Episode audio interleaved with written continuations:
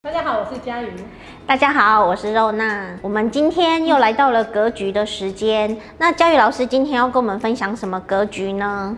今天要分享的是一把刀跟一把火。上课的时候呢，同学常常会问老师说：“嗯、老师，火阳在一起呢，是不是为大财？火阳呢，就是擎羊跟火星。那我们同工的时候会成为大财吗？因为一般人会知道说火阳它都是煞星啊。我上课的时候，大根老师也是这样子教啊。嗯、是啊，可是，在煞星的力量，一般人听到都觉得很害怕。虽然我们已经学到说星耀是中性的了，可是它怎么样去中？怎么样去中它吗？对，它有相对应的条件，需要搭配到，它就有机会成为大财的格局。今天呢，就来跟大家介绍这两个跟火阳有关的格局。嗯，嗯好，好。第一个呢是擎羊火星威权出众，同行贪污威压边移。它是怎样？拿一把刀砍敌人，跟拿一把火说听话吗？不听话我就给你修卡车。它下面呢，它有有它的这个解释，我们来看一下哈。嗯。辰戌丑未四木安遇阳火星入庙，文武双全，兵权万里。如贪狼武曲欲火旺地，亦同此隔断。是那两根吗？南无阿弥。这个时候呢，我们就来给他白话文解释。好好。好那擎羊、火星这两颗星在同宫的时候呢，就是像刚刚讲的，常会遇到老呃同学问老师说，这样会不会成为大才呢？嗯，那好，感觉很厉害，对不对？对。那这是因为呢，它是出自于古书中的擎羊、火星威权出众，同行贪污威压边移这一句话来的。哈哦。那意思就是说，擎羊跟火星放在一起的时候啊，会非常的厉害。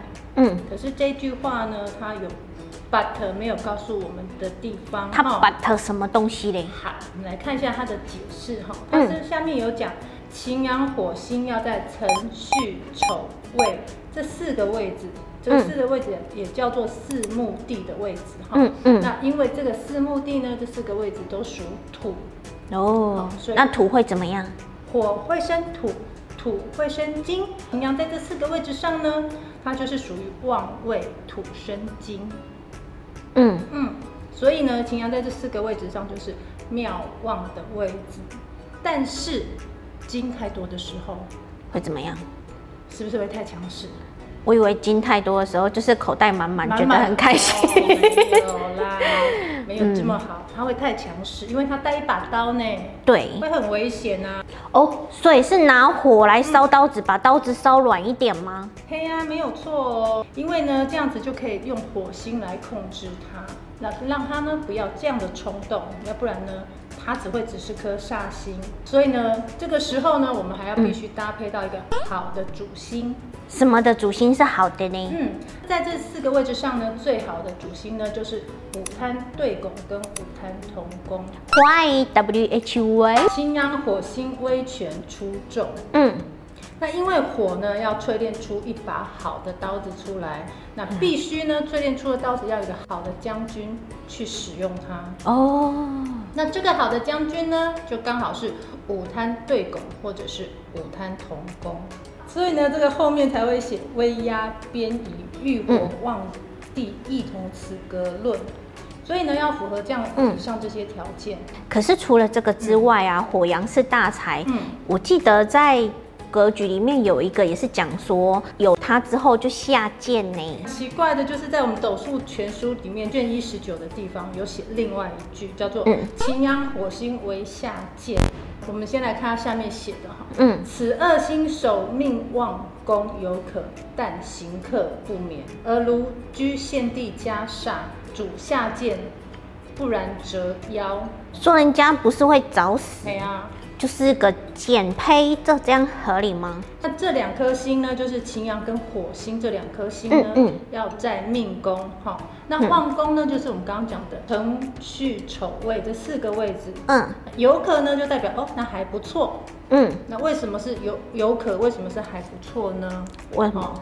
那因为呢，他是要考虑说他有没有主心去照顾他。如果有好的主心去照顾他的话呢，那就还不错啦，对不对？哦，就是刚刚讲的那个五贪对拱或是五贪同工啊。但是如果没有呢？啊，如果没有的话呢，他就很容易就出事了。所以呢，他要有好的主心。那这好的主心呢，嗯、其实就是五贪对拱哈。但行客不免，他说。即便是这样子，但是也免不了有一些行客哈。哦，这我知道为什么，因为擎羊在命宫的人啊，嗯、他做事情比较有他自己的坚持，对呀、啊，不听人家讲嘛。嗯，跟这样的人相处，你跟他怎么讲都讲不听。然后如果是火星的的话，嗯、他就是做代志，下面很丢哦，喜欢的意思，然后他就冲了，就就走了，也一样。只只要他喜欢，他就会去做。嗯，啊，做了可能不持久。居现地加煞，这个煞呢是七煞的煞哈。嗯，那如果呢这两颗星同宫，但是呢不是在辰戌丑未的时候，嗯，这个煞星的成分呢就会比较高。嗯、那如果呢它这个时候再加上七煞星的时候呢，嗯，下贱不然则夭。八斗夭，我们是八斗夭。我头多讲吧。啊，因为七煞星如果它加了太多的煞星的时候啊，嗯，那命宫呢是不是在我们的第一大线？嗯，好。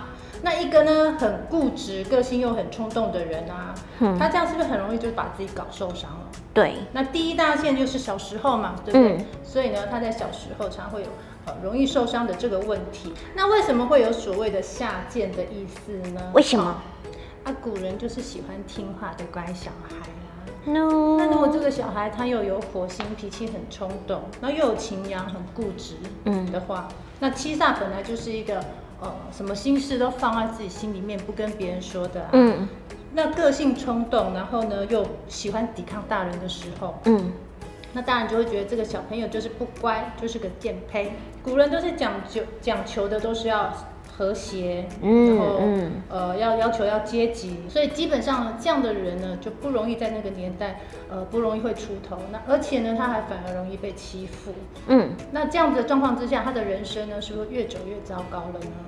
哦，可是相对的，在现代来讲，嗯、如果一个有坚持，然后有自己想法，然后又愿意为自己梦想努力的人，虽然他其实不是那么的听话，可是至少我们可以知道，这种的小孩其实去学校比较不会被霸凌。现在社会呢，其实你只要运线走得好的话，其实还是可以很不错的。嗯为什么你知道吗？因为七煞作命的人啊，他的财帛宫是贪狼，他的官禄宫是破军，嗯，所以呢，当贪狼带到禄，破军带到权的时候呢，他就会变成一个很厉害的商人哦。所以呢，他只要敢投资，好赚钱的话，在某个层面上来说呢，他就会符合到威权出众的这个状况。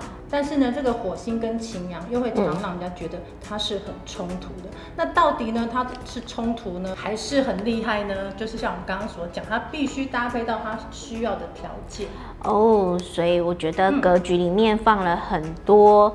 陷阱题，其实你还是要看你有没有组合到他想要的东西。嗯、难怪我们上课的时候，老师总是说，所有的星曜都是中性的，要看你有没有组合到你要的。